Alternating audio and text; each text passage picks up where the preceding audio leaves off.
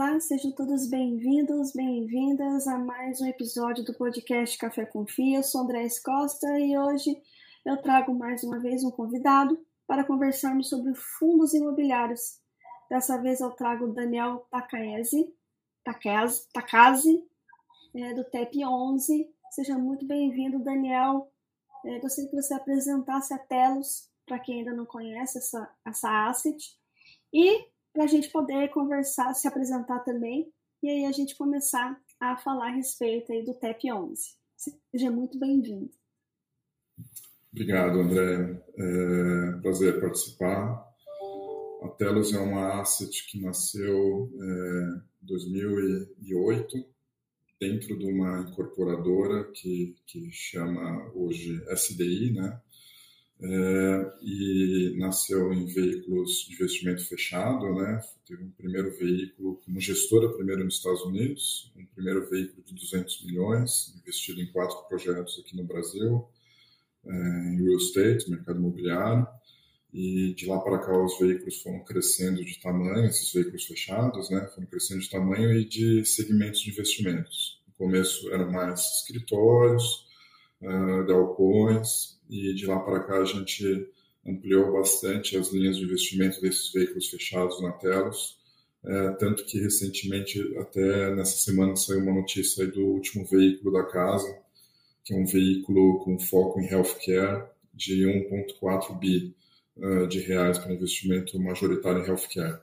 É, a gente também é gestor de dois fundos listados em bolsa, dois FIIs, um deles é o SDIL, que é um fundo de renda de, de galpão, de logística, que é uma cogestão com a Rio Bravo, e o Telos Properties, que é o TEP11, que a gente fez o IPO em setembro de 2019 e que hoje a gente tem cinco ativos no portfólio.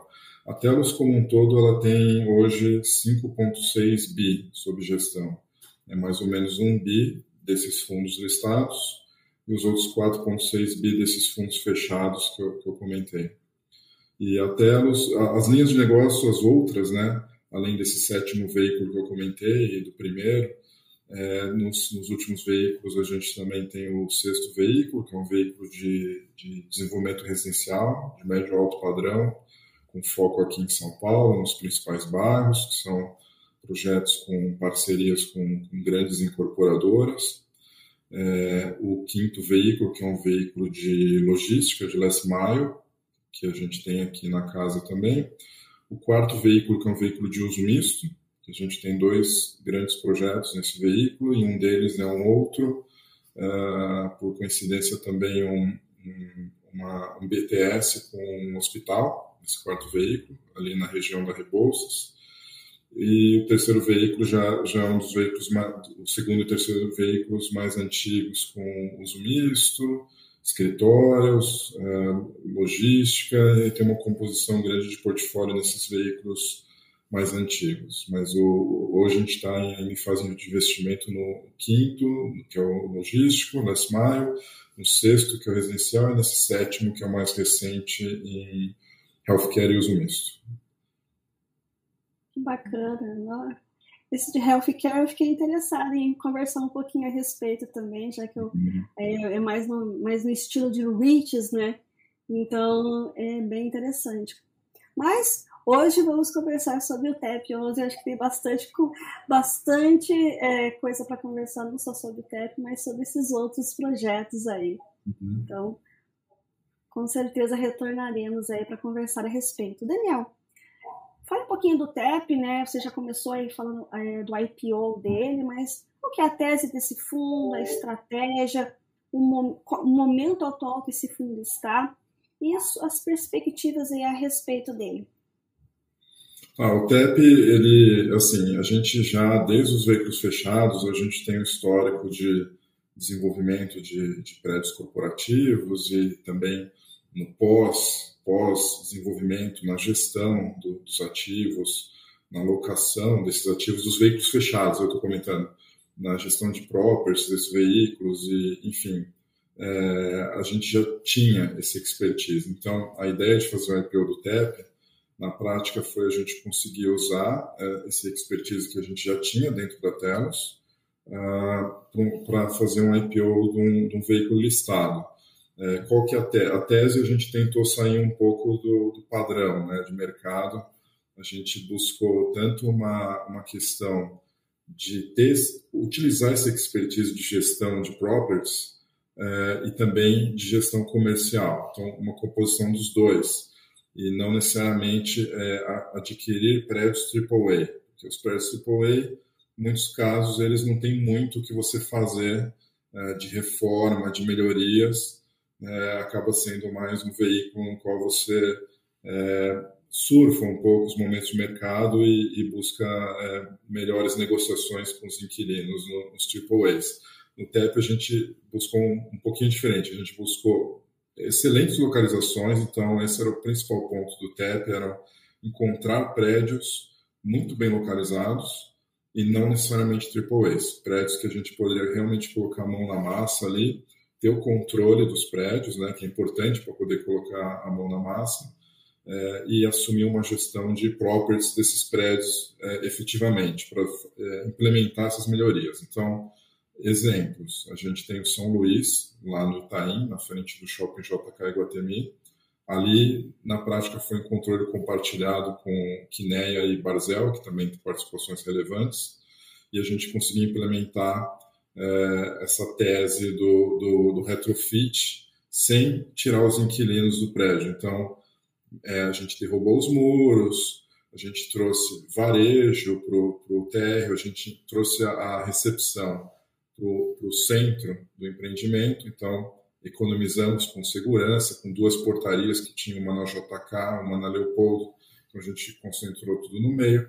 Teve um investimento que teve que ter, ser, é, ter sido feito é, pontualmente em relação a câmeras de segurança, porque na prática a gente tornou ali quase que como um espaço público, né? As pessoas conseguem circular pelo térreo do São Luís e num, num café e no restaurante que a gente está terminando de implementar agora, a gente fechou um restaurante que deve entregar agora em março, aberto para as pessoas. É, já tem um, um, supermercado, já tem um café, enfim. E, e esse investimento pontual de, de segurança de câmeras, mas a gente trouxe a gente é, conseguiu fazer com que o empreendimento participasse é, da vizinhança, né? trazer as pessoas para dentro do empreendimento e não deixar aquele projeto todo murado, e, enfim, integrou um pouco em relação ao urbanismo até da, da cidade, né? É, e, e, melhorias para os inquilinos. Então, a gente, todos esses serviços no térreo, as melhorias que a gente faz no próprio os andares, elevadores, a nova recepção, no final do dia, a gente agrega valor para o prédio e a gente consegue alugar renegociar os contratos numa locação melhor. E no longo prazo, a gente busca, depois de ter feito tudo, uma reciclagem de portfólio e um ganho de capital. Então, essa é mais ou menos a tese do TEP. São Luís, a gente já fez muito disso, implementou é, vestiário, bicicletários, por exemplo. A gente está implementando isso agora no Passarela o Passarelli, que é o prédio ali na, junto ao Marginal Pinheiros, ali junto ao metrô Pinheiros, é, que é um intermodal ali que tem metrô, trem do CPTM e ônibus. E a gente fez também uma, uma a gente chama de fruição. A gente abriu o, o empreendimento né, durante o horário comercial. As pessoas que saem do metrô, elas conseguem passar por dentro do Passarelli e sair na rua Paz Leme. É, a gente implementou, a gente retrofitou o lobby, a gente fez um novo lobby, a gente criou um café no térreo, que hoje é o Café Balduco, que é o inquilino lá no térreo, e criou essa fruição para as pessoas. Antigamente tinham que dar a volta ali pela marginal, é mais perigoso, questão de segurança, questão até de em relação aos veículos que transitam na marginal, a gente criou esse, essa facilidade não apenas para os usuários do Passarelli, mas como os os usuários que saem do metrô e, e vão para Paz Leme, ali para dentro do, do bairro, né? Então, eles são, são, lá a gente, o Passaré, por exemplo, ele tinha só três elevadores, a gente criou uma nova coluna de elevador com quarto elevador, a gente trocou as cabines dos elevadores existentes e modernizamos, a gente está finalizando o último, último elevador agora, é, a gente tem um planejamento para o rooftop também do Passarela agora. Estamos exatamente nesse momento implementando o bicicletário no subsolo. É, então, assim, é um plano, um plano de investimento. A gente costuma não fazer muitas chamadas de capital dos proprietários para esses investimentos, costuma usar muito capital já em caixa, né, de condomínio, e, e são, são as coisas que a gente faz para melhorar os prédios e no momento certo de mercado a gente conseguir reciclar portfólio. Então, passar de andamento, a gente tem o Torre Sul, que já é um prédio mais recente, que a gente também deve implementar ali uma intervenção no lobby do, da Torre Sul. Torre Sul já é o prédio ali junto ao complexo do Senu, ali na Berrine, que tem um hotel Hilton ali. É, o, prédio fica ali no, a, logo no, no, finalzinho ali da Berrine. E a gente tem também os outros dois prédios do portfólio TEP são o edifício Fujitsu, ali na rua 13 de Maio, próximo ao Shopping Paulista, e o Timbaúba, que é um prédio ali na rua Itapeva, atrás do MASP, uh, ambos inquilinos uh, multinacionais, tanto no, no, Fujitsu quanto no, no Timbaúba. Uh, e essa é a tese do fundo. A gente é, estamos hoje num, momento difícil, né? Porque a gente tem um, um patrimonial ali do fundo é, girando em torno de 95, que dá uns, mais ou menos uns 400 milhões de PL do fundo, e o secundário mais na faixa dos 70 reais né, na cota. Então, é um desafio, porque está é, tá muito descontado, a gente sabe quanto vale o portfólio, quanto valem esses prédios, ainda mais depois das intervenções que a gente fez, o quanto os, os inquilinos têm, têm agregado valor nos, nos, nos projetos também. E, e, a gente acredita que, mesmo num momento difícil de janela fechada para novas captações, existem oportunidades, né? Oportunidades, como eu comentei, de, de reciclagem de, de portfólio, né? A gente tem estudado isso, é, a gente tem comentado isso nas nossas lives, nas nossas conversas, e é algo que a gente deve implementar durante esse ano de 2023 que a gente pode vender um ativo, ter o ganho de capital e com esse capital da venda a gente, é, uma parte a gente pode trabalhar numa diminuição de, de dívida, de amortização de dívida, e outra parte a gente pode também reinvestir com novas aquisições dentro da tese do fundo. É, lembrando que dívida, é, o TEP ele tem hoje próximo de 15% do PL de dívida, então a gente realmente a gente não foi para uma alavancagem grande do PL do fundo. A gente sabe que existem outros fundos mais alavancados que, que o TEP, porque agora é um momento mais difícil de é, em relação a você depois trabalhar com amortizações de dívida, né? Então a gente está com o TEP bem controlado hoje em relação a isso. É, é impressionante, né? Quando se tem oportunidades no mercado, mas é, acabam tendo situações ali que acabam impedindo né, essa movimentação. Né?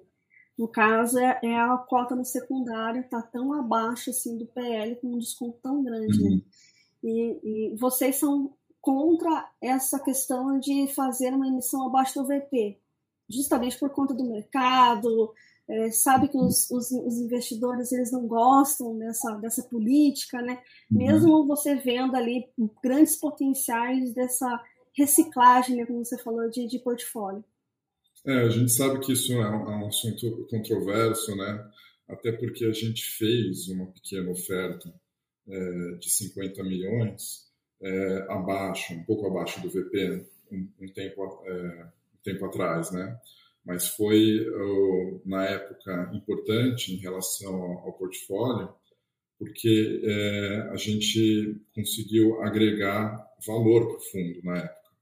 Primeiro que foi uma oferta pequena na época, né? ela não foi relevante perante o tamanho do fundo, e a gente também, na época, a gente tomou uma dívida, foi mais ou menos 50 milhões de oferta, 50 milhões de dívida, e a gente comprou 100 milhões de ativos, de bons ativos. A gente aumentou a própria participação do São Luís, que é um ativo que a gente fez tudo isso que eu comentei agora há pouco, e os aluguéis estão realmente agregando é, valor ao longo do tempo no, no, São Luís, com excelentes inquilinos que a gente tem lá, zero de vacância no, na nossa participação do, do condomínio São Luís, e as aquisições do próprio Timbaúba e do Fujitsu na época, a caps bastante atrativos e uma aquisição que no final do dia ele agregou yield para o fundo na época que a gente fez, né? Então, é, por isso que a gente fez na época foi importante, porque se a gente não fizesse, o fundo poderia ter uma perda de valor na época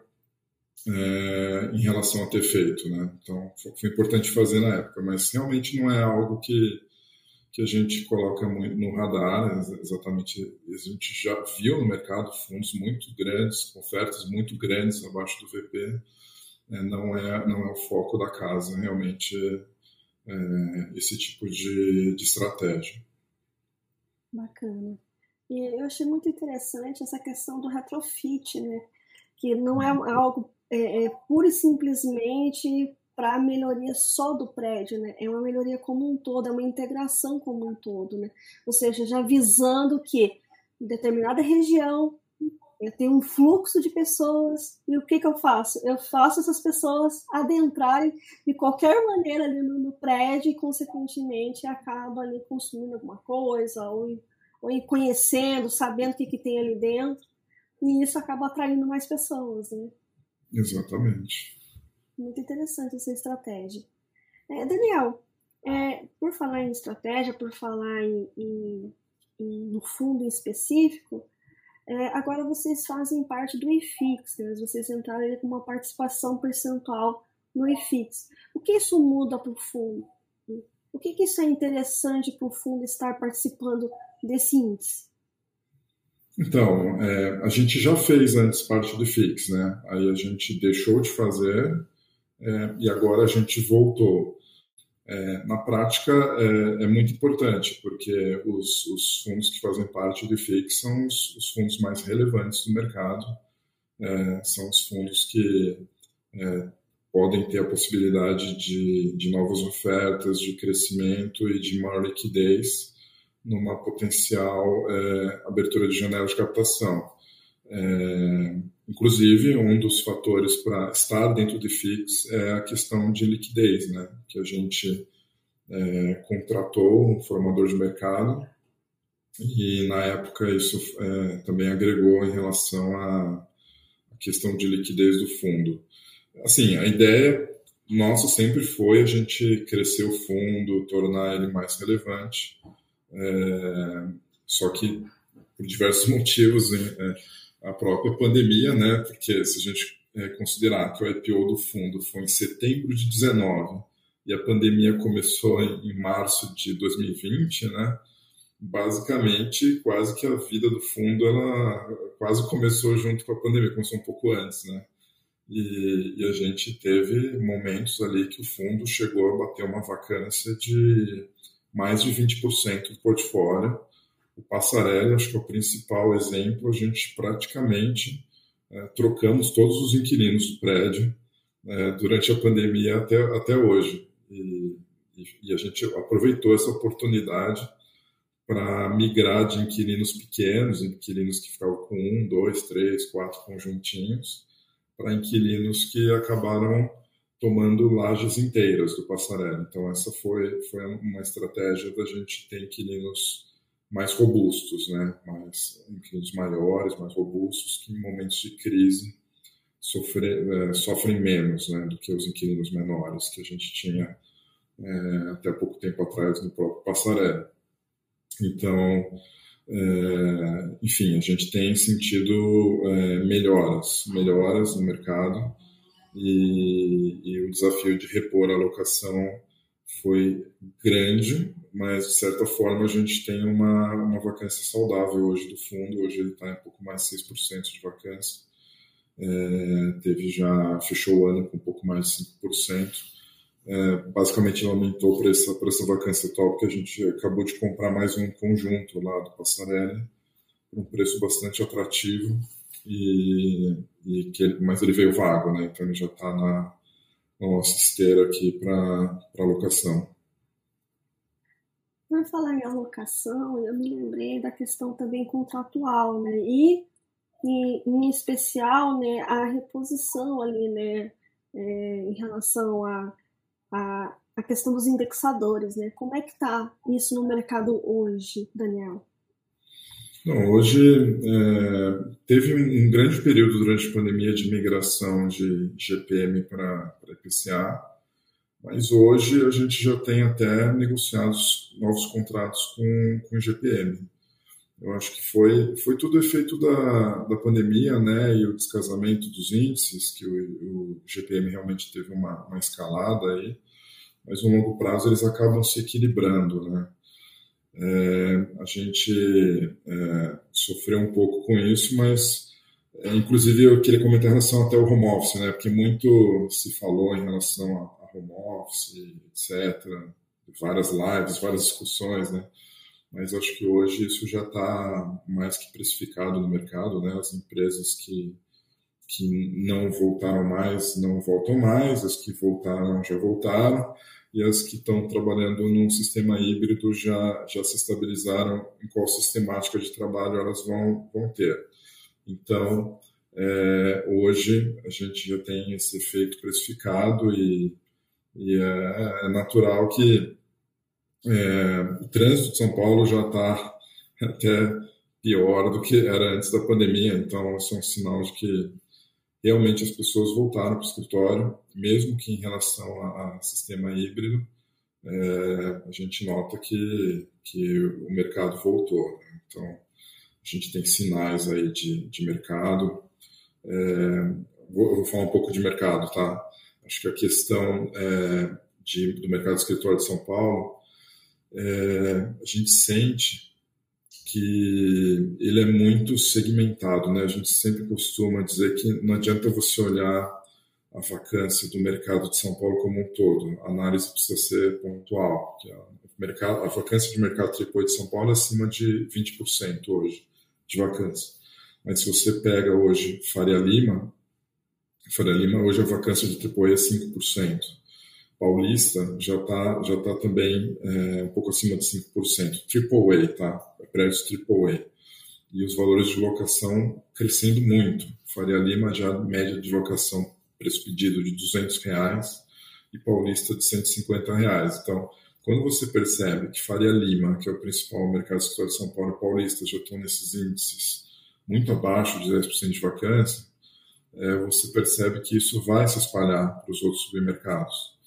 É, e o mercado vira, né? Ele já deixa de ser um pouco o mercado na mão do ocupante e acaba e, muda para um mercado na mão do, do, proprietário.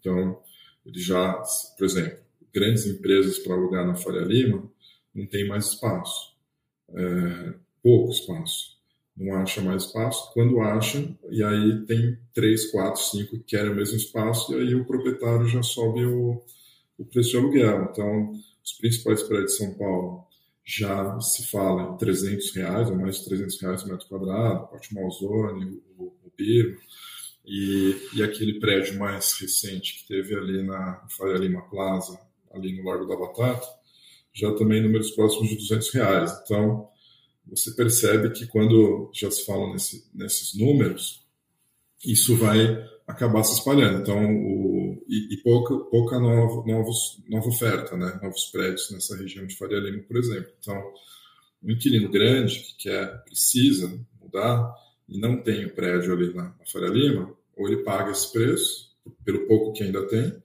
ou ele procura as próximas regiões, né? as regiões que logo, bem, logo depois da Faria Lima, é, para se, se colocar, né? Ou, pra, ou se ele está saindo de onde ele está, ou se ele está fazendo uma expansão, enfim, é, é, natural. E a gente está exatamente com essa estratégia, tanto no TEP quanto outros veículos nossos, de fazer coisas em regiões bem localizadas, como, por exemplo, é, Paulista e Faria Lima. A gente tem esse foco é a forma da gente estar é, tá bem posicionado no, no, momento atual econômico de, de dificuldade de, de, de previsão de, de, queda de taxa de juros, que influencia muito as empresas e planejamento de crescimento ou de expansão de escritórios.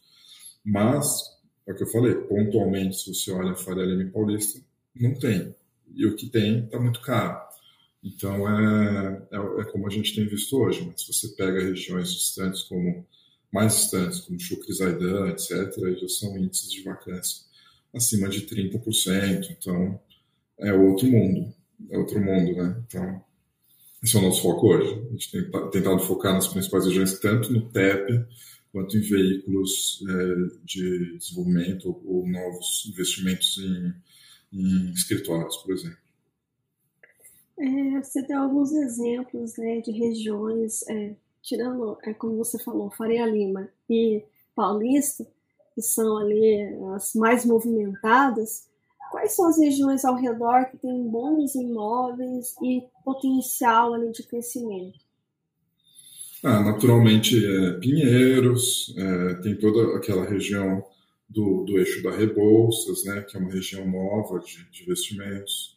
Tem a região isso até eu falo por é, questões próprias nossas aqui, que é onde a gente tem muitos dos nossos, nos nossos investimentos, que é a região ali é, do Butantã, só que é exatamente ali na ponte Eusébio Matoso, que é do outro lado do Shopping Dourado. Que ali a gente tem o, o River One, que foi um investimento da Telos que a gente vendeu o prédio.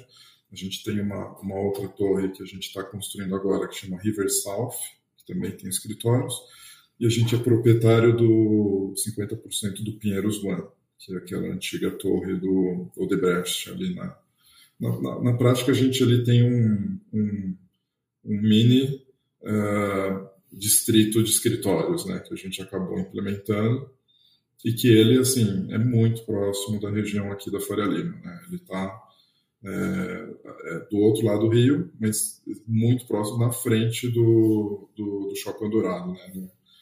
É uma análise diferente se você comparar com regiões de, de Chucre ou Chácara Santo Antônio em relação à distância e proximidade com Faria Lima. Né?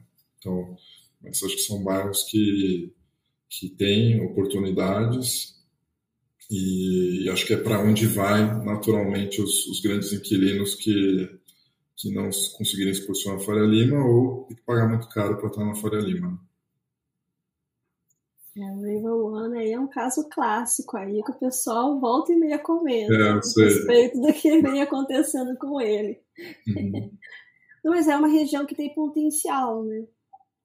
Sim, com certeza, com certeza. Acho que ali eu teve, teve já locações, né? E, e a gente sabe que tem coisas, coisas novas acontecendo. Ali é, ali eu não tenho dúvida que ali é um, um novo distrito de São Paulo escritórios, muito próximo e que vai ser tomado por, por novos empreendimentos com um aluguel muito mais competitivo do que, do que Faria Lima, né? E com prédios com qualidade igual ou até melhor, no caso.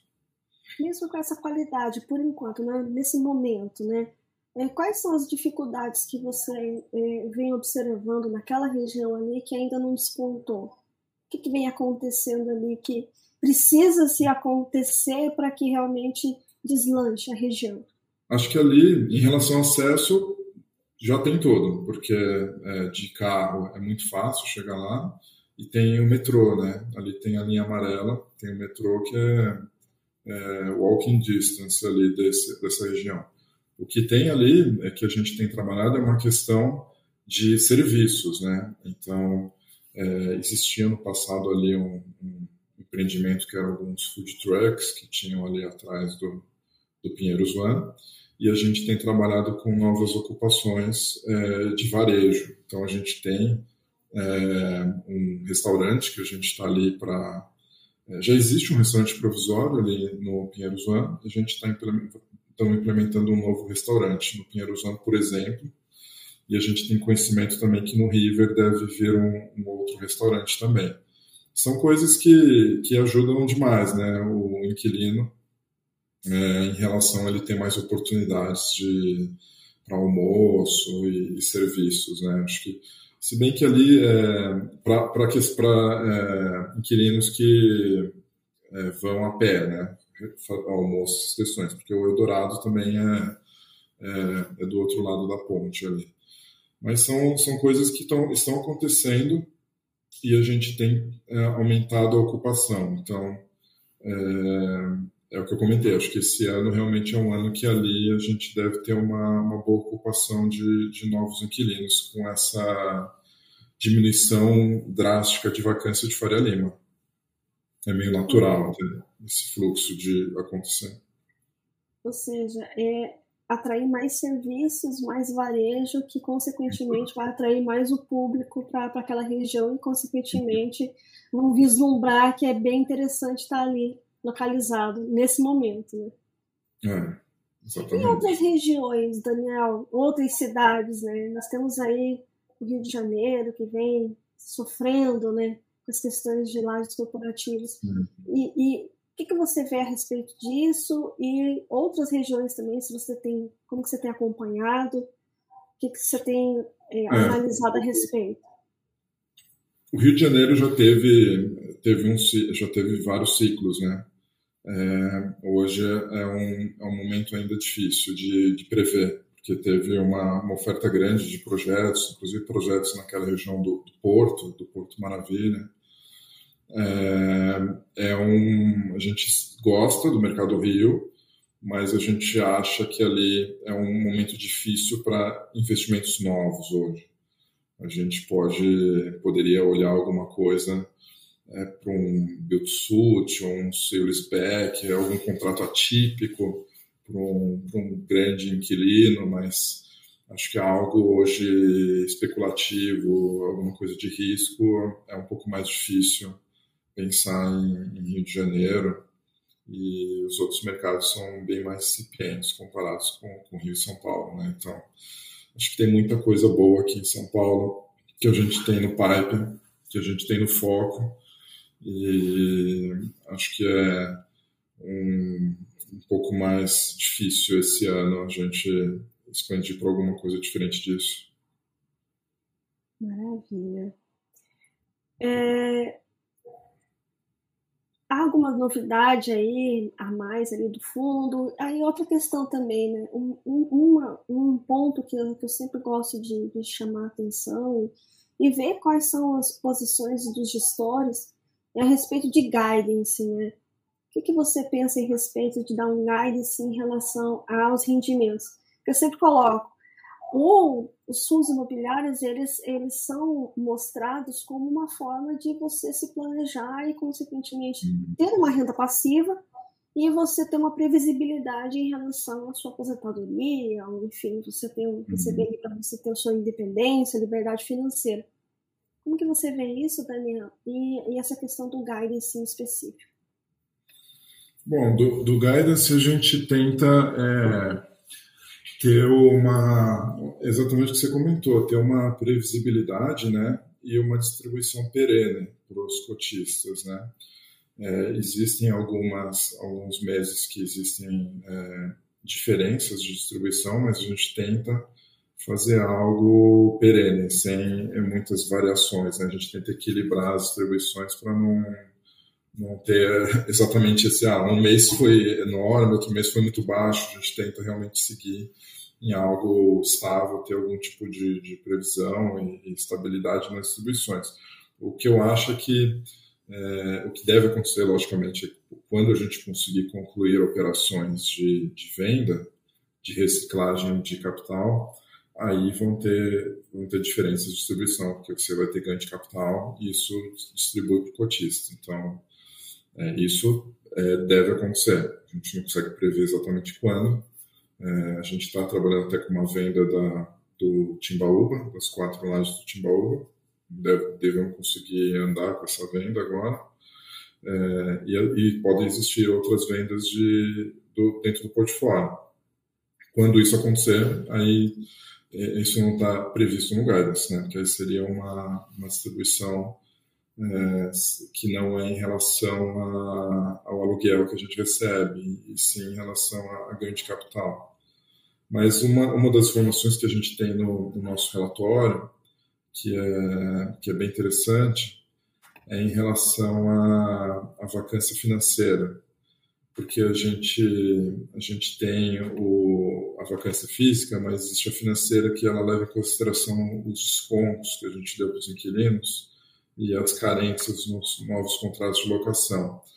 E se você é, olhar no detalhe do nosso último relatório, do primeiro trimestre desse ano para o segundo, ou seja, pra, de março para abril, a nossa vacância financeira vai cair de mais de 14% para 1,7%. Então, o que isso quer dizer? Que estão caindo todos aqueles descontos e carências que a gente teve que, que negociar com os novos inquilinos no passado, é, estão terminando. E, e, a gente vai conseguir ter um, é, um recebimento praticamente quase full dos, dos nossos contratos antigos de locação. É, e outra coisa em relação a, a, momento de mercado, Torre Sul sempre foi historicamente o prédio mais difícil do nosso portfólio, porque ele está ali na região da Berrine, e logo depois vem a região da Chuquisaidã, que, eu, que eu comentei um pouco, né? Que tem muita nova oferta, muita nova oferta de prédio novo, é, que, que isso faz com que se torne bastante difícil a competição de, de novos inquilinos para aquela região, né? É, e a gente conseguiu é, recentemente até uma locação de meio andar lá, que foi a última que a gente divulgou da ESSO, que a gente trabalhou apenas quatro meses de carência. Então, antigamente, existiam contratos com um ano de carência, um ano e meio de carência.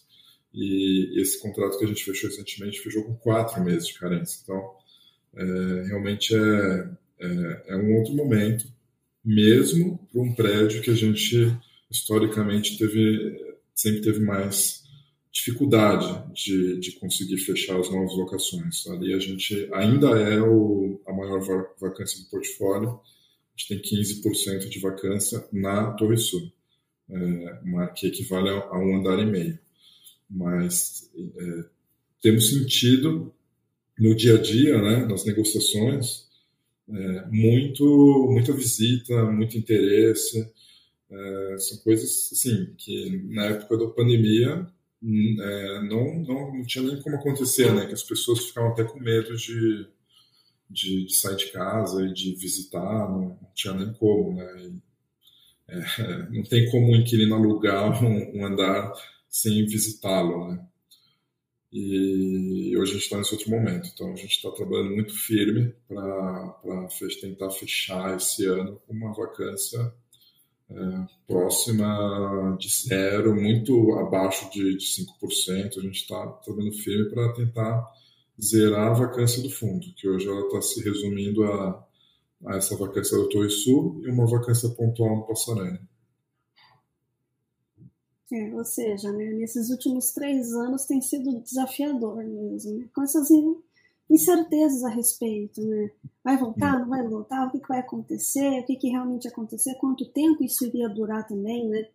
Então, tudo isso levou em consideração a respeito aí dessas, dessa vacância, que agora, né, o pessoal já tem voltado, é como você colocou, né? As empresas, elas, elas têm, têm essa necessidade de ter um espaço físico por conta da cultura, né? Esse, essa, essa troca né, entre os, os funcionários. Né? É, é, é, uma nova visão de escritórios, né? Sim, é, sim. são escritórios mais modernos, com espaços abertos.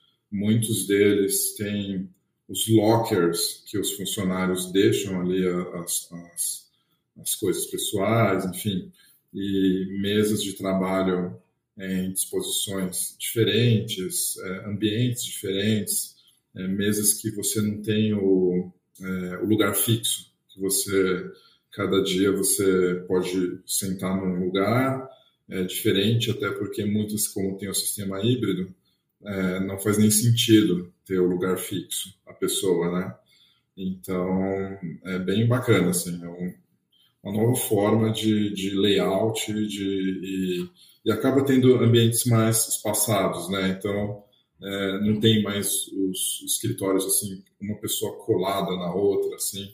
A, a, a empresa acaba até tendo que ter é, um escritório quase que do mesmo tamanho que ela tinha antigamente, uh, porque ela, mesmo tendo menos pessoas que vão, ela tem que ter mais espaçamento, entendeu? e cria outros ambientes também de convivência para as pessoas quando estão no dia do trabalho que não é o, o home office. Então, tem salas de, de convivência, é, salas até salas que eles chamam de silent room, que são aquelas salas que quando você tem que ler um contrato, você tem que ficar fora do barulho do escritório, é, com sofá, com é, enfim, também, é, é, também estão fazendo isso e, e, muda, muda completamente como era a formatação antiga de, de escritório. Né? Bem interessante. Isso mostra aí a, né, a necessidade dessa readequação, né? Uhum. Esse, esse, meio que um retrofit ali dentro, né? Das dez salas. Exatamente. Maravilha. Daniel, gostaria muitíssimo de te agradecer novamente aí por ter aceito o convite, de ter participado, mostrado a visão, como está o mercado, como, o que, que é o fundo, qual é a sua estratégia, qual é a tese, como é que está nesse momento atual, as perspectivas aí para 2023, os riscos do segmento, né, o que, que precisa ainda acontecer para que realmente as coisas é, deslanchem a respeito desse segmento. É, gostaria que você deixasse as suas considerações finais e as mídias de sucesso para o pessoal entrar em contato, ou com alguma dúvida, é, quer conhecer mais a respeito para o pessoal entrar em contato com vocês.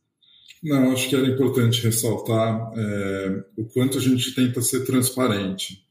É, a gente tem no nosso, na página do, do Telos Properties, na página do fundo, que é o telosproperties.com.br, a gente tem um, a planilha de fundamentos do fundo, que você baixa, é um Excel, e lá a gente tem é, uma disponibilidade de abertura de informação do fundo no maior nível possível. Então a gente até fica aberto a receber até recomendações de sugestões, ó, que dá para melhorar isso, dá para melhorar aquilo, que acho que são sempre bem-vindas, né?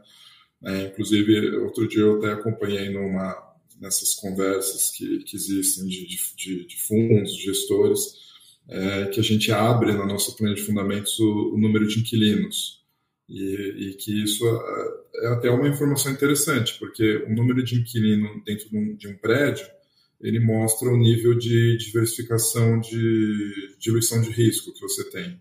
Porque, por exemplo, você tem um inquilino com contrato típico no prédio inteiro, se o cara vai embora, é, você ficou com o prédio inteiro vazio. Se você tem 10 inquilinos contrato típico no prédio, se um inquilino vai embora, você ainda tem nove.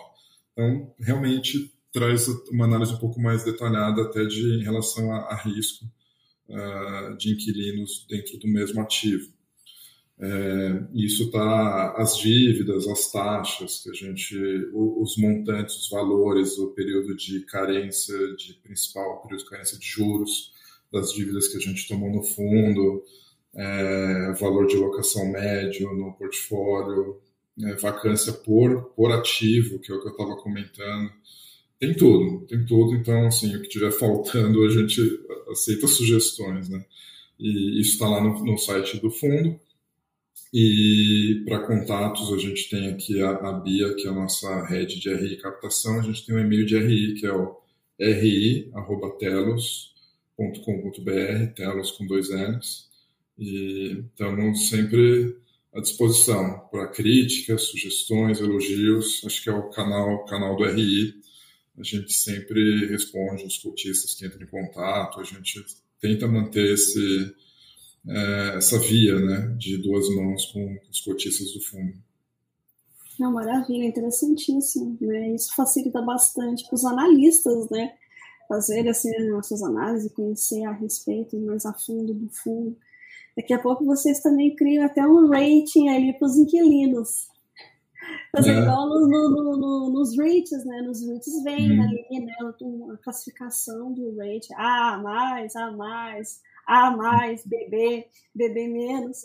Justamente ali para mostrar, né? No, pro, pro, pros, pros, é, lá, é, no caso, são os acionistas, né? Mas aqui seriam os cotistas é, de o, o, grau de risco dos próprios inquilinos ali dentro, né?